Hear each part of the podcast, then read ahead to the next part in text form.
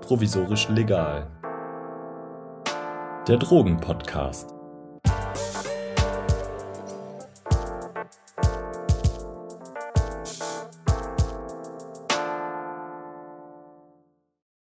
Herzlich willkommen. Ich begrüße euch nach einer etwas längeren Sommerpause, dafür aber mit einer thematischen Doppelfolge. Heute und in der nächsten Folge wird es um Psychedelika und ihren Einsatz in der Psycho- und Schmerztherapie gehen. Heute konzentrieren wir uns auf die Grundlagen, also wie generell Emotionen im Gehirn entstehen, wie Psychedelika dort wirken und warum das im Zusammenhang steht. Dafür begrüße ich Uwe Herwig. Er ist ärztlicher Direktor am Zentrum für Psychiatrie in Reichenau. Er war davor jahrelang Chefarzt an der Psychiatrischen Universitätsklinik Zürich, hat dort die Arbeitsgruppe Emotionsregulation gegründet und geleitet und er ist Vorsitzender der Deutschen Gesellschaft für psychedelische Forschung und Therapie. Herzlich willkommen. Ja, vielen Dank. Wir wollen uns heute ein wenig die Grundlagen schaffen, denn ich habe den Eindruck, dass Psychedelika in der Medizin immer mehr Auftrieb gewinnen und immer wichtiger werden. Und in der Schweiz können sie im Gegensatz zu Deutschland ja auch schon unter bestimmten Bedingungen in verschiedenen Praxen abgegeben werden. Dazu kommen wir aber vielleicht auch noch später. Erst einmal ganz grundsätzlich, wie entstehen Emotionen in unserem Gehirn?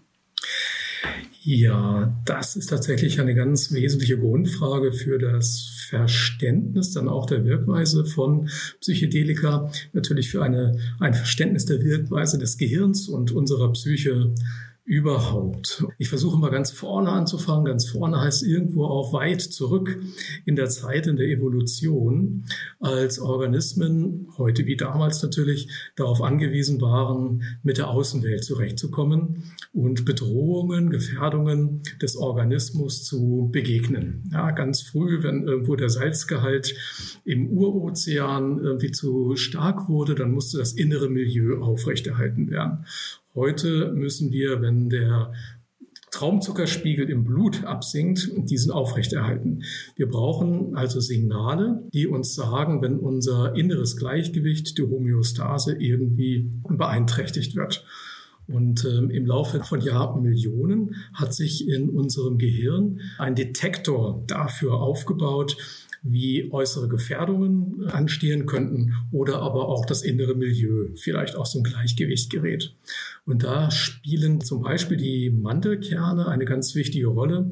Die Mandelkerne sind äh, Zentren in unserem Gehirn, in welche diese Signale von außen über unsere Sensorien, also sehen, hören, schmecken, fühlen, geleitet werden, letztendlich über Zwischeninstanzen und uns dann sehr schnell ein Zeichen dafür geben, was bedeutet denn jetzt dieses Außen. Ein Beispiel, das Rascheln im äh, Gebüsch, ja, kann natürlich heißen, da läuft irgendwo ein Hase und ich als Steinzeitjäger äh, versuche den zu fangen, dann habe ich Nahrung, ja, und reagiere sehr schnell. Dann wird durch das Rascheln also eine bestimmte Verhaltensweise abgerufen. Wir müssen diese Bedeutung, die Außenreize haben, aber in ihrer Gesamtheit einschätzen können. Und dazu gehört auch, dass wir vielleicht differenzieren zwischen dem Rascheln äh, eines Säbelzahntigers und wir stammen heute nicht von denjenigen ab, früher, die es nicht geschafft haben, solche Signale angemessen zu verstehen. Ja, und das hat sich natürlich im Laufe von zig Millionen Jahren, bevor es Menschen gab und natürlich auch seitdem es den Menschen gibt, entwickelt in unserem Gehirn. Wir haben also in unserem Gehirn ein komplexes System des Erkennens von bedeutenden Reizen und dann haben wir darauf aufgebaut ein System, wie handeln wir auf diese Reize hin. Und diese Reize, diese Signale, das sind letztlich das, was wir als Emotionen empfinden. Ja, Sie haben, Frau Polito, eben schon den Schmerz angesprochen. Das ist an einem Spektrum der Reize. Natürlich haben wir auch äh, Angst, Furcht, Trauer und Freude. Wir haben auch andere Signale wie Hunger. Und in der Psychiatrie und Psychotherapie geht es äh, letztendlich natürlich darum, wie können wir mit diesen klassischen Emotionen Angst, Furcht, Trauer, Wut umgehen, die auch aus unserer eigenen Biografie resultieren. Das ist die zweite Schiene.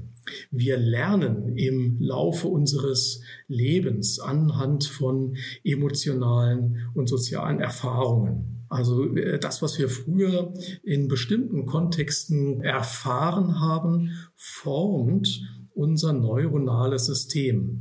Und wir laufen heute mit der Struktur im Großen und Ganzen äh, durch die Welt, wie wir sie als Kind und Jugendlicher in unserem Gehirn aufgebaut haben, über die Nervenverknüpfungen. Und deshalb, und das ist die ganz wichtige Botschaft, dabei haben wir natürlich auch heute noch die Neigung auf ähm, Reize, die wir früher in gewisser Weise erlebt haben, äh, ein kritischer Blick äh, eines Menschen äh, zum Beispiel oder bestimmte soziale Situationen. Ich muss vor der Klasse einen Vortrag halten. Und wie haben da die anderen reagiert? Ja, haben die freudig geklatscht und waren euphorisch auf der Basis unserer, wie wir vorgelesen haben, oder haben die alle kritisch geguckt oder sogar gelacht? Äh, wir können uns alle vorstellen, dass es eine Auswirkung darauf hat, wie wir dann zukünftig mit diesen Situationen umgehen. Und natürlich verknüpfen sich die Nervenzellen in unserem Gehirn daraufhin und bereiten uns im Laufe des Lebens darauf vor, wie wir, Sie und ich heute auf entsprechende Reize reagieren. Aber das Gehirn ist ja schon plastisch. Das heißt, wir können auch noch ein ganzes Leben lang neue Netzbahnen schaffen.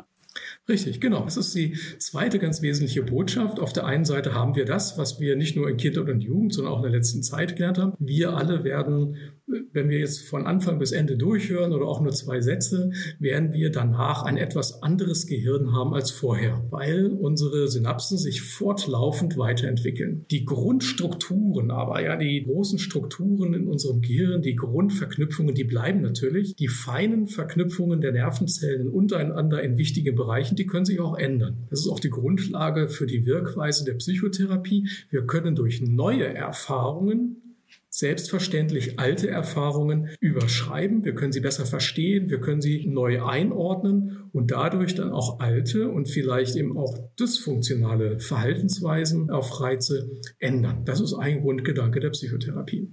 Und wo im Gehirn passiert das? Also wo genau sitzt dieses Zentrum? Also die Mantelkerne äh, für sich genommen sitzen an den vorderen Enden der, der, Schläfenlappen. Also wenn man da äh, bei sich mal so vorne unter dem Ohr so etwa da schaut, so da sitzen die in etwa dort ein bisschen in die Tiefe äh, gehend.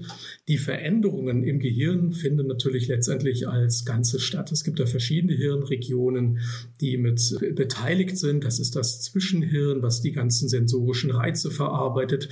Das ist dann das Streifenhirn, in welchen zum Beispiel Verhaltensweisen gespeichert sind ähm, und aber auch ganz wichtig, das Großhirn, die Hirnrinde im vorderen Anteil, im Frontallappen, welche uns die Bedeutung auch bewusst macht von Reizen und, und das ist wieder der nächste wichtige Schritt, welches uns auch ermöglicht, dann diese Emotionen zu kontrollieren. Und sieht ein Gehirn bei einer Depression zum Beispiel anders aus? Also funktioniert da die Emotionsregulierung weniger gut oder was ist da der Unterschied?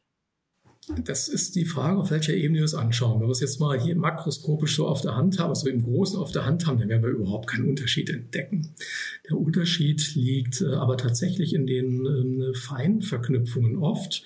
Das kann sowohl auf einer genetischen Ebene sein, das kann aber eben auch auf der Ebene von frühkindlichen Erfahrungen sein, wo andere Verknüpfungen äh, gebildet wurden, längerfristige Traumatisierungen, zum Beispiel Gewalterfahrungen, die sich im neuronalen Netz festigen. Das kann aber auch eine ganz aktuelle Belastung sein, aktueller Stress in den letzten Wochen, Monaten, Jahren, äh, die zu einer anderen äh, Ausformung, äh, die aktuell besteht, führen. Dazu gehört auch, dass es bestimmte Informationsverarbeitungsprinzipien zum Beispiel gibt. Wenn wir dann mal von der Struktur und der Verknüpfung wegkommen, dann kommen wir hin zur Hirnaktivität. Und bei Menschen, die zum Beispiel bei so einem Vortrag vor der Klasse erfahren haben, dass alle nur disinteressiert weggucken, die prüfen dann in der Zukunft die Umwelt auch daraufhin ab, ob ihnen das häufiger geschieht. Und die entwickeln eine mögliche Verarbeitung. Keiner schätzt mich, niemand mag mich, ich, ich schaffe es nicht, ich bin nichts wert. Und äh, verarbeiten verarbeiten auch die heutigen Reize durchaus unter dieser Prämisse. Und das sind dann stärkere Aktivierung in den Regionen, die einem dieses Bewusstsein sozusagen vermitteln. Und das kann bei Menschen mit Depressionen in der Tat stärker ausgeprägt sein. Diese Regionen, die das vermitteln, sind dann stärker aktiv als andere Regionen, die vielleicht ähm, Belohnung, Freude, Zuversicht vermitteln. Okay. Und was bedeutet Emotionsregulation genau? Also was passiert dann da?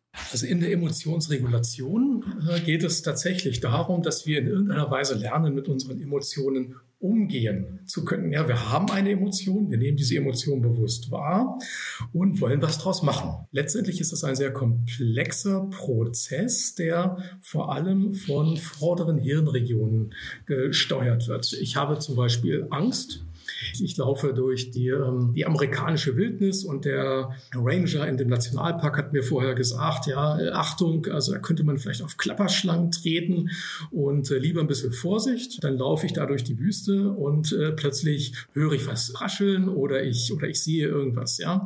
Und plötzlich kommt so ein inneres Signal auf, ja, so, so ein Gefühl. Hat eben halt so eine kurze Angst. Was könnte das jetzt sein? Beißt ihr mich, ja? Ich bin drei Tagesmärsche weg von der Zivilisation. Äh, ist das jetzt mal sicherer Tod und so weiter, ja? Das kommt auf und wir verarbeiten es gleichzeitig kognitiv und wir haben ein Verhalten. Wir, wir bleiben stehen oder gehen schon mal eins, zwei Schritte zurück, wir denken nach. Und jetzt gibt es äh, verschiedene Verhaltensweisen. Das erste Basale geschieht ganz automatisch. Ich gehe zurück, ich bleibe stehen oder ich fange an zu prüfen, was ist denn da.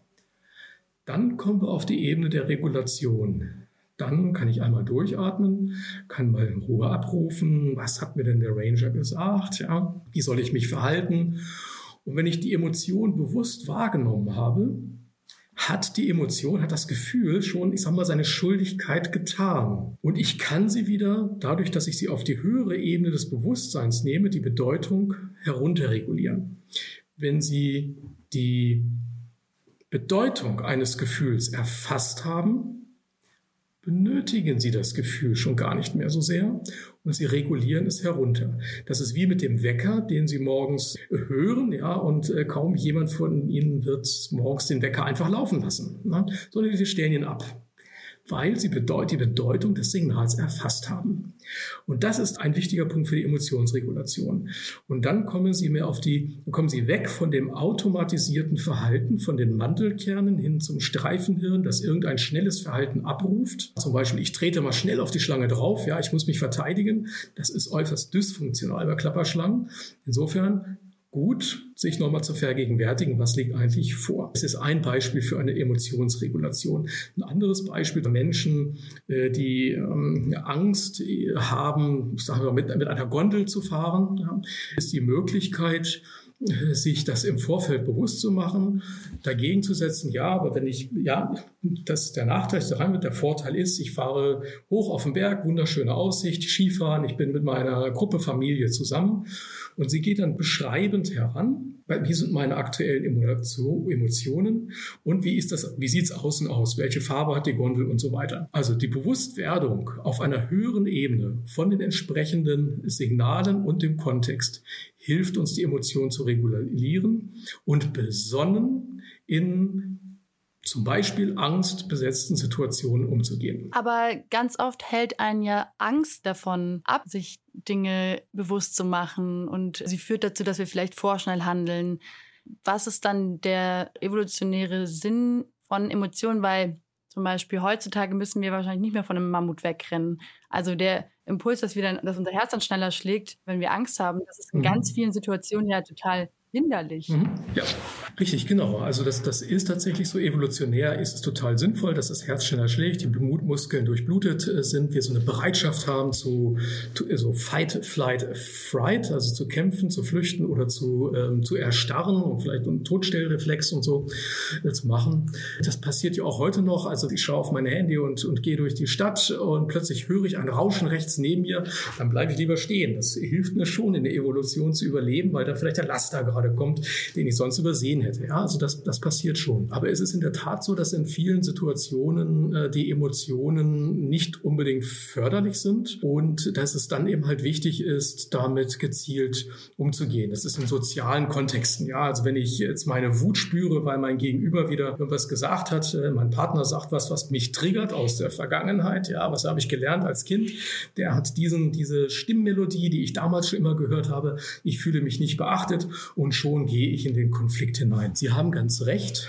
Ab einer bestimmten Schwelle schaffen wir es oft nicht mehr, uns zurückzunehmen. Ja? Dann sind wir drin, dann sind wir im Konflikt drin und dann äh, geht die Streiterei dann einfach zum Beispiel los. Im Nachhinein können wir dann aber dann damit arbeiten. Dann machen wir uns das sehr bewusst was war der Trigger, was hat mein Partner mir gesagt, welcher Gesichtsausdruck war das ja und äh, was habe ich gefühlt. Und für die nächste Situation kann ich mich darauf vorbereiten. Ja, ich weiß dann zum Beispiel, okay, also wenn sie oder er jetzt dies und jenes sagt in der Tonlage, dann wird es bei mir passieren, dass in mir wieder dieser alte Ärger aufkommt und dann reagiere ich einer Weise, die nicht unbedingt angemessen ist für diese Situation jetzt. Ja, mein Partner meint es ja vielleicht gar nicht böse, aber früher habe ich das halt in einer anderen Situation als wirklich bedrohlich erlebt. Das können wir uns bewusst machen und dann in den nächsten Situationen damit umgehen. Oder aber in der Situation selbst tatsächlich nochmal genau auf die eigenen Gefühle achten. Wenn ich spüre, oh, jetzt kommt wieder der Ärger in mir auf, also wirklich sich selbst, diese emotionale Introspektion oder Emospektion kann man das auch nennen, ja, auf sie in sich selbst die Gefühle betrachten. Ah, Moment, jetzt kommt wieder dieser Ärger auf und dann das klassische, ganz einfach, ich sag mal, zwei, dreimal tief durchatmen. Überhaupt erstmal sich bewusst werden lassen. Da kommt jetzt dieses Gefühl. Und dann äh, damit umgehen. Das wird uns ein paar Mal nicht gelingen. Aber die Psychotherapie, das ist ja gerade ähm, die Kunst darin, mit dem eigenen Gehirn, oder wir lernen in der Psychotherapie die Kunst, mit den eigenen Gehirn, mit den eigenen Gefühlen umzugehen. Ja, Betriebsanleitung für unsere eigene Psyche sozusagen. Dann lerne ich draus und in der nächsten Situation bin ich dann schon ruhiger. Ich habe mich gerade gefragt, weil Emotionen Jetzt ist es so, dass bestimmte Signale gesendet werden in meinem Gehirn und je nachdem, was ich erlebt habe, was für Erfahrungen ich habe, sind das bestimmte Bahnen, die da wieder langgefahren werden. Aber wie lange dauert dieser Vorgang? Also kann man irgendwie sagen, wie lange so eine Emotion dauert? Also die Emotionen, das wissen wir alle, haben auch je nach Funktion ganz unterschiedliche Dauern. Es gibt Emotionen, die haben wir ganz kurz, das ist die klassische Schrecksekunde. Danach zittern wir noch ein bisschen, dann flaut es ab. Ist die Panik, die kann einige Minuten gehen, kann bis zu einer halben Stunde gehen, dann flammt sie ab. Wut kann ganz kurz sein, man kann aber auch sehr lange auf jemanden wütend sein, eine Situation. Trauer kann außerordentlich lange anhalten. Ja, also die, die Trauer, die wir klassisch erleben, ein halbes Jahr ist das, was die meisten Menschen erleben. Dabei kann aber auch einmal ein oder zwei Jahre dauern. Äh, glücklich verliebt sein kann sehr schnell vorbei sein, situativ äh, gesehen, kann aber hoffentlich auch etwas länger dauern dauern, nicht wahr? Also insofern, das hängt tatsächlich von den Emotionen einerseits ab, aber andererseits auch von den Kontexten. Also da kann man tatsächlich äh, alles, alles erleben. Ja, die Schwierigkeit oft ist bei psychischen Erkrankungen, dass die Emotionen, die belasten, doch deutlich länger anhalten äh, und damit so eine sich selbst aufrechterhaltende Belastung bedeuten, auch als Charakteristikum einer psychischen Erkrankung. Ängste, Depressionen zum Beispiel. Und das bedeutet eigentlich, dass wir in dem Moment unsere Emotionen nicht gut regulieren können oder uns nicht beruhigen können, uns ja, also diese Emotionen irgendwie nicht abschwächen können. Ganz richtig, genau, genau das, genau das ist es. Das ist das, worunter wir dann oft leiden oder worunter auch die Patienten leiden, die Menschen mit zum Beispiel Depressionen, Ängsten oder aber auch Impulskontrollstörungen, die schnell in eine Wut hineinkommen oder die unerträgliche innere Spannung äh, fühlen. Äh, da haben wir ähm, oft genau das Phänomen vorliegen, dass es eben halt nicht möglich ist, selbst diese, die eigenen Gefühle wieder zu regulieren. Und wir fühlen, wir sind dann wie ausgeliefert diesen Gefühlen. Und zum Beispiel Menschen mit einer Borderline-Erkrankung, das ja, das geht ja oft mit dem Erleben eines hohen, eines starken inneren Schmerzes einher, einer unerträglichen Spannung die dann oft nicht anders zu lösen ist als zum Beispiel durch Verletzungen, durch Ritzen auf der Haut, was natürlich wieder einen anderen Schaden auch setzt. Und deswegen ist das Ziel der Psychotherapie letztendlich zu vermitteln, wie kann ich mit diesen Emotionen umgehen, auch den, bei Depressionen, auch bei Ängsten. Es gibt ja Oder das ist dann vielleicht auch die letzte Frage zu diesem Komplex und dann würde ich mal zu den Psychedelika rüberschwappen. Es gibt ja auch einfach ein starkes körperliches Empfinden. Ne? Also wir haben einmal einerseits die Emotion, aber die geht ja einher mit körperlich fühlbaren Sachen, also bei Angst, Schweißausbruch oder diese innere Spannung, von der Sie gerade geredet haben. Also es ist ja irgendwas, was man irgendwie spürt. Wie ist da der Zusammenhang? Also was sagt uns, unser Gehirn, unserem Körper und warum? Genau, Sie sprechen eine der zentralen Fragen der äh, Psychologie an, nämlich die Frage, was ist denn eigentlich zuerst da? Ist es das Körpergefühl oder die bewusste Emotion? Also da gibt es also ein Jahrhundert, nicht des Streites, aber ein Jahrhundert der Diskussion äh, darüber. Und letztendlich ist auch das wieder evolutionär zu verstehen. Äh, natürlich haben äh, die und unsere Vorgänger vor, ich sag mal, 200 Millionen Jahren haben kein ausgereiftes Großhirn gehabt. Und es war eine eine Einheit. Natürlich ist das neuronale Netz, also unser Nervensystem ist verbunden mit dem Körper und körperliche Empfindungen sind auf der neuronalen Ebene, also im Gehirn, im neuronalen Netz repräsentiert. Wir haben eine bestimmte Hirnaktivität, ein Hirnaktivitätsmuster, welches für körperliche Empfindungen steht. Das läuft also sozusagen parallel. Wir haben ein Abbild des Körpers im Gehirn. Und dieses Abbild des Körpers, was da im Körper passiert, das können wir mit unserem Großhirn jetzt bewusst wahrnehmen und einschätzen.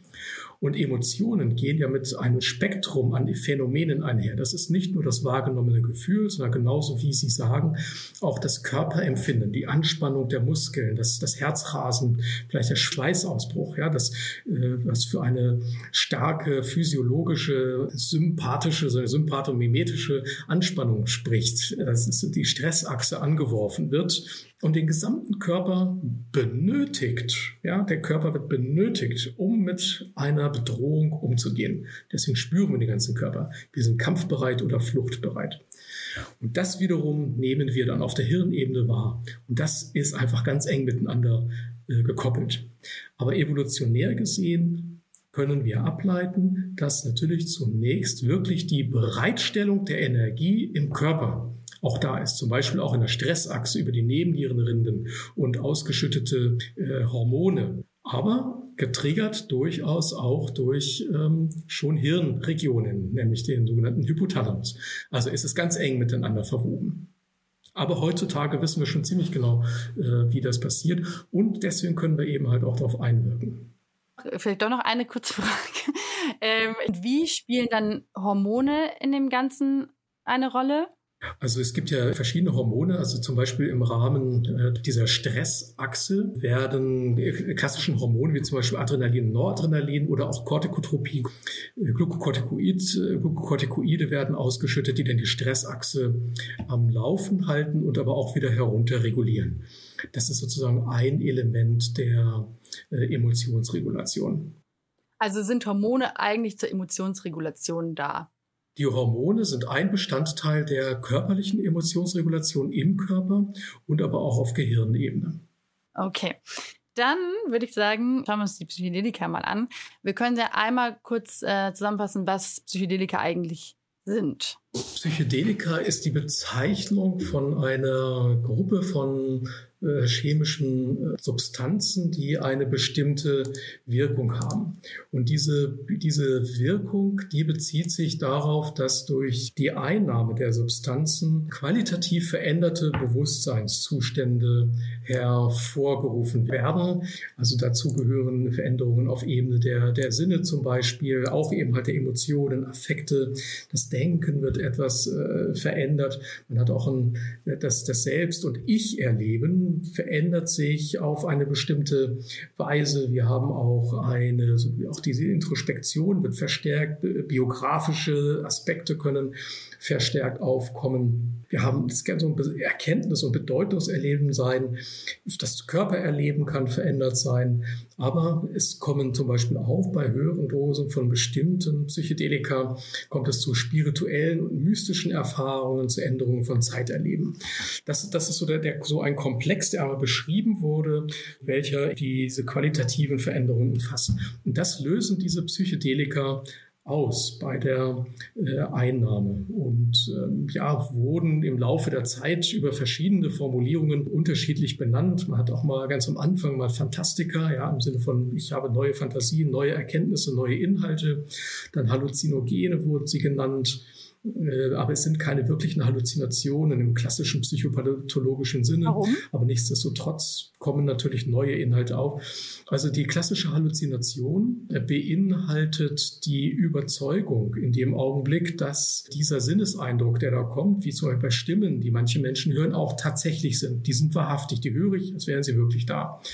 Äh, oder ich sehe etwas und bin über, im Delir zum Beispiel und bin überzeugt, da läuft dieses Tier durch den Raum. Das ist Überzeugung. Unter dem Einfluss der Psychedelika haben sie aber tatsächlich immer, bis auf vielleicht wenige Ausnahmen in bestimmten Situationen, aber in aller Regel das klare Bewusstsein dafür, dass das jetzt ein wie ein induzierter Prozess ist. Sie wissen, das ist ein Ausdruck der Psychedelika, Wirkung und äh, tatsächlich nicht etwas, was wirklich ist. Sagen. Es ist natürlich wirklich im Sinne ihrer Wahrnehmung, aber das, was sie sehen, wissen sie, ist ähm, eine veränderte Wahrnehmung. Sie wissen um die Veränderung. Und wie lösen Psychedelika im Gehirn das aus? Also warum habe ich zum Beispiel eine stärkere Introspektion oder warum komme ich in diesen Rauschzustand oder wie auch immer man das dann benennen will? Ja, eine sehr gute Frage, an welcher auch intensiv gearbeitet wird. Wir sind einfach, ich würde es mal sagen, äh, wir waren weder im letzten Jahrhundert noch sind wir jetzt äh, im beginnenden 21. Jahrhundert so weit, das wirklich zu verstehen. Wir verstehen auch das Gehirn einfach schlichtweg noch nicht gut genug. Aber es gibt äh, einige Modelle dazu und einige Erklärungsansätze. Zunächst einmal kann man auf die Pharmakologie schauen, also wie wirken diese chemischen Substanzen auf die ähm, Botenstoffe, auf die chemischen Botenstoffe, die Neurotransmitter und die entsprechenden Rezeptoren im Gehirn.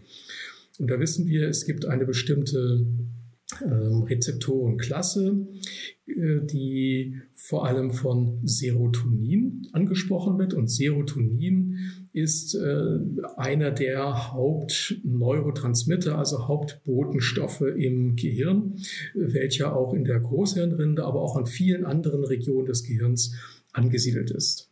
Und auf den Zellen, auf vielen ähm, diesen, diesen klassischen Pyramidenzellen, wir nennen diese, diese Hauptnervenzellen in der Hirnrinde, auf denen sitzen Rezeptoren, die nennen sich 5-HT2A-Rezeptoren. HT äh, steht für Hydroxytryptamin, 5 für Hydroxytryptamin ist schlichtweg Serotonin. Ja? Und deswegen 5-HT steht für das Serotonin und 2A steht eben halt für eine bestimmte Klasse. Ja, es gibt Serotonin 1, 2, 3, 4 und dann gibt es noch A, B, C-Rezeptoren. Und das ist jetzt aber einer der wichtigen, weit ausgeprägten Rezeptoren auf der Oberfläche von den, den grauen Zellen in unserer Hirnrinde.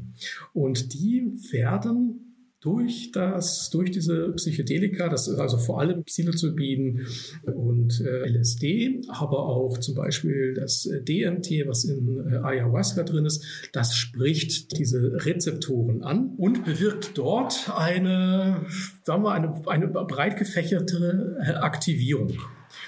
Und jetzt gibt es Vorstellungen äh, dazu, dass diese äh, Aktivierung auch dazu dient, zum Beispiel solche dysfunktionalen äh, Module etwas zu überrauschen, die zu stark aktiviert sind. Ich sage mal, dieses Niemand schätzt mich oder keiner mag mich äh, Modul, das wird ein kleines bisschen überrauscht durch andere Module, die wieder stärker angesprochen sind. Ja, also äh, ich kann vielleicht doch irgendwas, ja, oder ich werde gemocht ähm, Modul.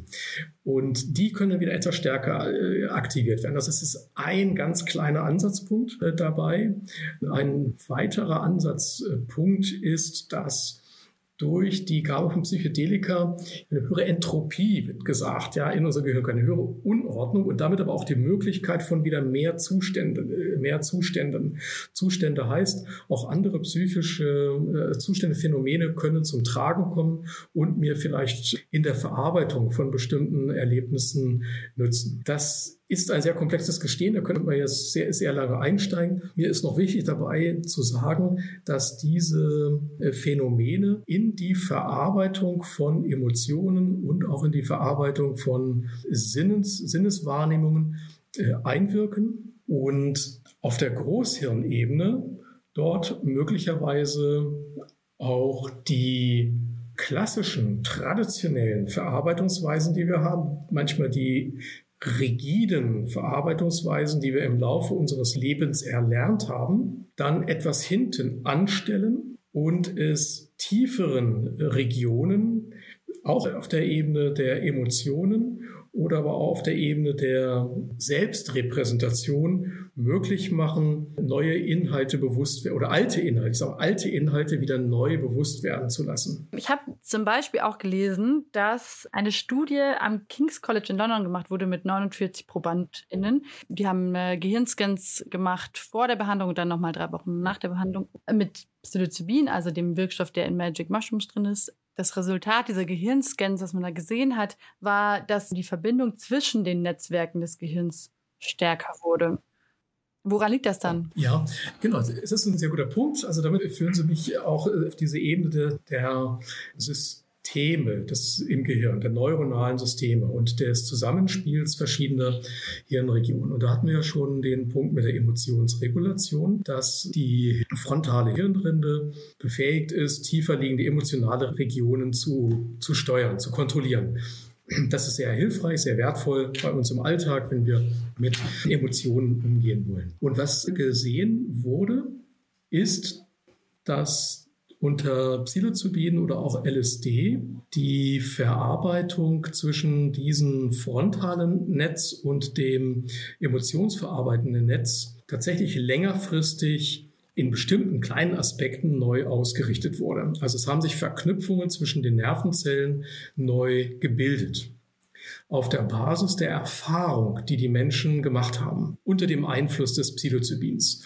Also worauf ich hinaus möchte, ist, Sie haben, ich habe am Anfang gesagt, also haben, Sie haben bestimmte Erfahrungen, das kann auch, auch mal tiefe biografische Erfahrungen haben. Wie war das eigentlich damals bei mir im Leben? Können daraus Erkenntnisse ziehen und diese Erkenntnis ist wie eine Lernerfahrung, die können Sie natürlich dann weiter bearbeiten. Wir nennen das die Integration psychotherapeutisch. Und damit bahnen Sie neue Verarbeitung im Gehirn, die sich natürlich auch auf der dann ähm, funktionellen oder strukturellen Ebene zeigen lassen. Funktionelle Verknüpfungen, darauf zielt es, glaube ich, auf funktionelle Verknüpfungen werden neu gebahnt. Und das ist dann auch wiederum Ausdruck für den Effekt von einer möglichen Psychotherapie. Und weiß man schon, wie langanhaltend diese Effekte sind? Ja, also man hat ja Beobachtungen über, über Zeiträume. Es, es gibt Menschen, die sagen, dass sie nach auch wenigen oder eine oder sogar nach solchen Erfahrungen wirklich lang anhaltende Erkenntnisse herausgezogen haben und die, dass die Erfahrung für sie lang anhaltend von Bedeutung war. Wird sogar gesagt, äh, also diese Erfahrung gehörte zu den dann fünf bedeutendsten Erfahrungen, die die Menschen bisher in ihrem Leben gemacht haben. Und natürlich sind das Erinnerungen, die man mitnimmt. Jetzt äh, ein therapeutischer Effekt kann natürlich sehr anhaltend sein, wenn er im Rahmen einer Psychotherapie integriert wurde und dann Einfluss nimmt auf unser, unsere weitere Verarbeitung. Wenn ich dann erkannt habe, dass meine Reaktion auf den Blick meines Partners die gelernte Reaktion auf den Blick meines Vaters als fünf bis zehnjähriger war, ich das erkenne, das kann man auch sonst in der Psychotherapie erkennen natürlich, aber das emotional nachzuvollziehen kann durchaus ein Effekt der Psychotherapie unter Psychedelika sein. Und nehme dieses Wissen in die nächste und dieses Gefühl auch, ich weiß das jetzt, ja, dieses Gefühl, diese Erkenntnis mit in den nächsten Konflikt, ich sage, oder die nächste Auseinandersetzung mit meinem Partner und dann gelingt es mir, das zu vermeiden, dass ich da hineinkomme, dann ist es ein langanhaltender Effekt. Das kann über Monate, Jahre, das kann für den Rest des Lebens ein Effekt sein. Auf der Ebene der Bildgebung des Gehirns wurden Effekte nach einem Monat noch gezeigt wird jetzt Studien geben, die auch nach sechs Monaten das nochmal anschauen und werden wir sehen, ob es da auch auf der Ebene der funktionellen Bildgebung im Gehirn äh, sich dann widerspiegelt. Ich würde mal prophezeien, dass das tatsächlich auch der Fall sein kann. Aber auf jeden Fall wurden auch nach einer einmaligen Einnahme sowohl mit der neuronalen Bildgebung Effekte gesehen über einen Monat hinweg oder auch länger, ähm, wie auch in der Psychotherapie die Effekte natürlich anhaltend sein können. Mhm. Also es ist schon ein Zusammenspiel aus dieser Erfahrung, die man mit der Substanz macht Weil das ja auch wieder eine körperliche Komponente hat. Ne? Also mit Emotionen spürt man ja auch immer. Natürlich ist es das eine, darüber zu reden ähm, und das andere, das irgendwie nachzufühlen. Und die andere Komponente ist ja dann aber trotzdem die Therapie. Und ich habe mich gerade gefragt, könnte man irgendwelche ähnlichen Effekte auch bei Menschen feststellen, die jetzt nicht an einer psychischen Erkrankung leiden. Absolut, ja sicher. Also bei Menschen mit einer psychischen Erkrankung hat das natürlich, ist, ist der Leidensdruck entsprechend hoch und äh, ist, ist auf die Problematik auch äh, entsprechend fixiert, erstarrt und es ist schwierig, darüber hinwegzukommen. Aber wir alle, also wir sind ja alle nicht, nicht nur perfekt und wir laufen alle mit den, sag ich mal, den Narben unseres Lebens und Erfahrungen äh, durch die Gegend und erleben immer wieder, dass wir dann auch mit unseren Gefühlen, mit unserem Verhalten irgendwo anstoßen und nicht weiterkommen. Es ist einfach ganz grundsätzlich, sage ich mal, mit oder ohne Psychedelika. Ich würde auch mal jetzt sagen, auch gerade auch ohne Psychedelika ist es ohnehin sehr hilfreich für jeden Menschen, sich über bewusst zu werden. Was ist es denn tatsächlich, was mich in verschiedenen sozialen Situationen anstoßen ist? Warum kommen da denn immer die Ängste auf? Warum reagiere ich da äh, gereizt? Warum schiebe ich die Arbeit immer auf? Äh, warum komme ich nicht irgendwie da zurecht? Ja? Wenn wir uns da erkennen und dann im Rahmen einer Psychotherapie oder eines Coachings, Bereiches Psychotherapie im Sinne eines, eines Coachings oder einer Selbsterfahrung, einer psychotherapeutisch, psychologisch geleiteten ähm, Reflexion darüber. Ähm, wenn, ich, wenn ich da dann weiterkomme, dann kann ich das auch anwenden im zukünftigen Alltag. Es macht, ich sage mal, das Stichwort Bedienungsanleitung für die eigene Psyche, ja, ist gut, wenn ich mir die erarbeite, ja, das hilft mir einfach. Diese Prozesse lassen sich auch, das ist auch äh, gezeigt worden, auch im letzten Jahrhundert schon vielfältig, auch natürlich bei, bei gesunden Menschen, also die jetzt keine psychische Erkrankung im engeren Sinne haben, die können auch davon äh, profitieren, tatsächlich. Das ist, sage ich aber auch gerade dazu, nicht unser Anspruch jetzt einmal äh, als ich bin, ja, ich bin Psychiater, Arzt und Psychotherapeut und mein Anliegen ist es äh, zu sagen, das Potenzial welches klinisch in der Anwendung dieser Psychedelika liegt, äh, das ähm, erkenntlich zu machen und äh, zu nutzen, zu heben und dann aber auch zielgerichtet in der, in der Therapie anzuwenden. Warum sind denn die Hoffnungen eigentlich im Psychedelika so groß? Also es wird ja gerade total viel geforscht. Mhm. Also drei Aspekte. Erstmal, wenn wir in einem Bereich irgendwo irgendwie an so eine gewisse Grenze gekommen sind. Ja, und das sind wir durchaus. Was heißt Grenze? Also wir, wir sind in der, in der Psychiatrie, können wir auch mit, mit ja, zum Beispiel Menschen mit Depressionen können wir einigermaßen umgehen, aber oft kommen wir doch nicht so weit, wie wir kommen möchten in der Behandlung. Und gerade für die Betroffenen kommen wir oft eben halt auch nicht so weit, ja, aus der Patientenperspektive. Das heißt, wir würden uns als Therapeuten freuen, etwas an der Hand zu haben, was unseren Patienten einfach besser hilft, definitiv, ja. Und in der Gesellschaft ist es, die, zum Beispiel die Depressionen sind mit die belastendsten Erkrankungen überhaupt, ja, gesamtgesellschaftlich gesehen. Und es ist einfach ganz wichtig, dass wir da etwas finden, was den, den Menschen, die unter Depressionen leiden, hilft. Also es ist erstmal ein, ein Bedarf. Und wir sind aber mit den heutigen Mitteln auch, kommen wir nicht so weiter, wie wir das eigentlich uns wünschen würden. Das ist das eine.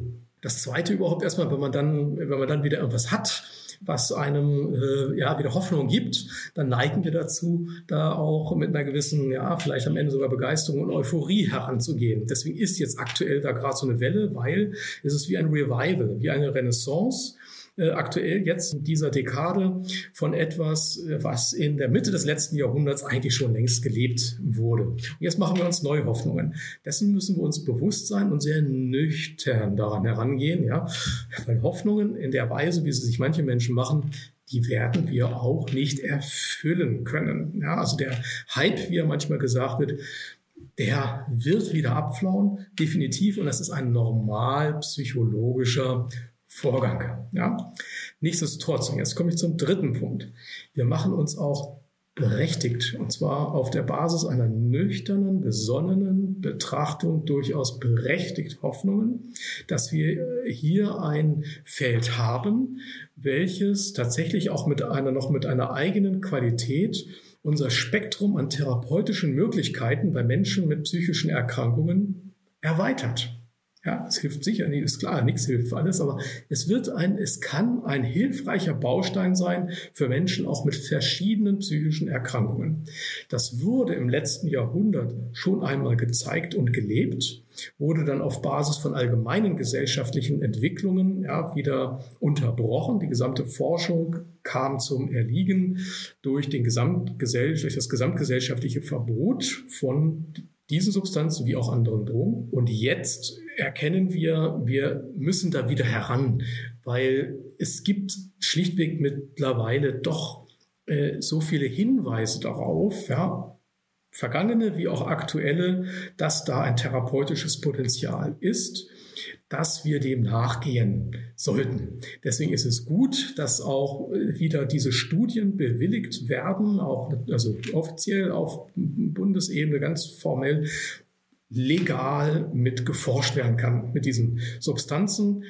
Äh, damit wir die Erkenntnisse sammeln. Und äh, auf Basis der bisherigen Erkenntnisse darf man auch einen besonnenen Optimismus an den Tag legen, äh, dass sich daraus auch ähm, eine Nutzbarkeit für den klinischen Alltag dann wird ableiten lassen. Das wissen wir aber heute schlichtweg noch nicht. Deswegen warten wir mal die Studienlage ab. Dann würde ich jetzt noch eine letzte Frage fragen. Für welche Indikation soll das voraussichtlich angewendet werden oder für welche Indikationen denkt man, dass das helfen könnte und für welche denn zum Beispiel gar nicht? Also diese zwei Hauptanwendungsbereiche liegen in der Behandlung von Depressionen einerseits und da wird das Psilocybin aller Voraussicht nach die wesentliche Rolle spielen. Aktuell wird auch sehr breit noch äh, die Behandlung von Traumata mit MDMA als aber nicht ganz typischem Psychedelikum erforscht. Ansätze äh, bestehen auch im Bereich von Abhängigkeitserkrankungen, so paradox einem das erscheinen mag. Das ist nochmal ein eigenes Thema, das anzuschauen tatsächlich. Da geht es tatsächlich darum, wirklich auf diese Erkenntnisebene zu kommen. Was tue ich mir eigentlich an, dadurch, dass ich ähm, jetzt diese Substanz einnehme, und zwar nicht die psychedelische Substanz, sondern die, die ich äh, abhängig konsumiere, also Alkohol oder andere Drogen. Und äh, erkenne, was ich damit kompensiere, welchen inneren Schmerz ich unter unterdrücke oder, oder so weiter. Ja. Und dass man auch wieder auf der Basis der psychodynamischen Erkenntnis dann sich sagt, nein, das brauche ich nicht. Jetzt mal ganz kurz formuliert. Also das wäre auch noch ein möglicher Ansatzpunkt. Und da gibt es auch schon einige positive Befunde. Es war einmal Markus Meinhardt vom Zentralinstitut für psychische Gesundheit in Mannheim da und der forscht auch zur Abhängigkeit und Psilocybin und dass die Hoffnung da zum Beispiel auch ist, dass der präfrontale Kortex mhm. wieder mhm. stärker aktiviert wird, damit das Kontrollzentrum, ähm, also sich den, also den Reiz zum Beispiel, wenn man an der Kneipe vorbeigeht, dem irgendwie zu widerstehen und zu sagen, Nee. Genau, genauso ist es. Genauso ist es. Wenn Sie diese Erkenntnis äh, oder dieses Erleben unter Psychedelika haben und auf einer höheren Ebene äh, wie ähm, verankern, dann stärken Sie Ihre Widerstandsfähigkeit gegenüber diesen Reizen. Und dieser Prozess, den man auch in der Psychotherapie natürlich ganz normal vermittelt, der soll eben halt durch Psychedelika augmentiert werden. Ja, wir sagen durch eine augmentierte, also eine verstärkte äh, Psychotherapie, eine geförderte Psychotherapie durch die Erfahrung unter der Substanz.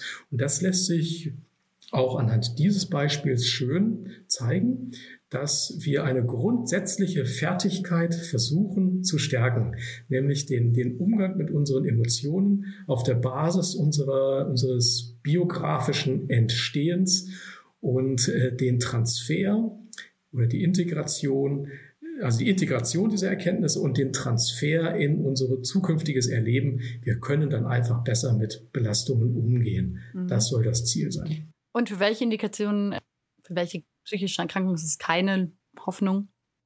Also wo wir in der Historie zurückblickend feststellen müssen, dass kein Effekt gezeigt wurde, ist zum Beispiel im Bereich der Schizophrenien. Es wird mittlerweile auch als Kontraindikation angesehen. Das ist insofern auch ganz äh, eindrücklich, als dass sogar der ganz ursprüngliche Gedanke in der Psychiatrie vor 100 Jahren, in der deutschen Psychiatrie war, äh, die Nutzung der Psychedelika vor allem dafür äh, einzusetzen, Modellpsychosen erleben zu lassen und das Verständnis für den Vorgang von Schizophrenien zu fördern. Aber davon ist man dann auch schon in den 50er Jahren des letzten Jahrhunderts äh, durchaus weggekommen, weil man auch gesehen hat, dass auf der Ebene kommen wir tatsächlich nicht wirklich weiter. Dann würde ich mich an dieser Stelle bedanken für Ihre Zeit, dass Sie da waren und dass Sie uns das ganze Gehirn auch nochmal erklärt haben, so wie es jetzt in diesem Rahmen möglich war zumindest. Ja, sehr gerne. Hat mich gefreut und ähm, mir ist auch klar, in dem Zusammenhang kann man nicht alles so in der Tiefe erläutern. Ich hoffe, Sie können etwas mitnehmen und äh, ich bin gerne wieder einmal dabei. Dankeschön. Gerne. Dann verabschiede ich mich an dieser Stelle auch von allen Hörerinnen und Hörern und bis zum nächsten Mal.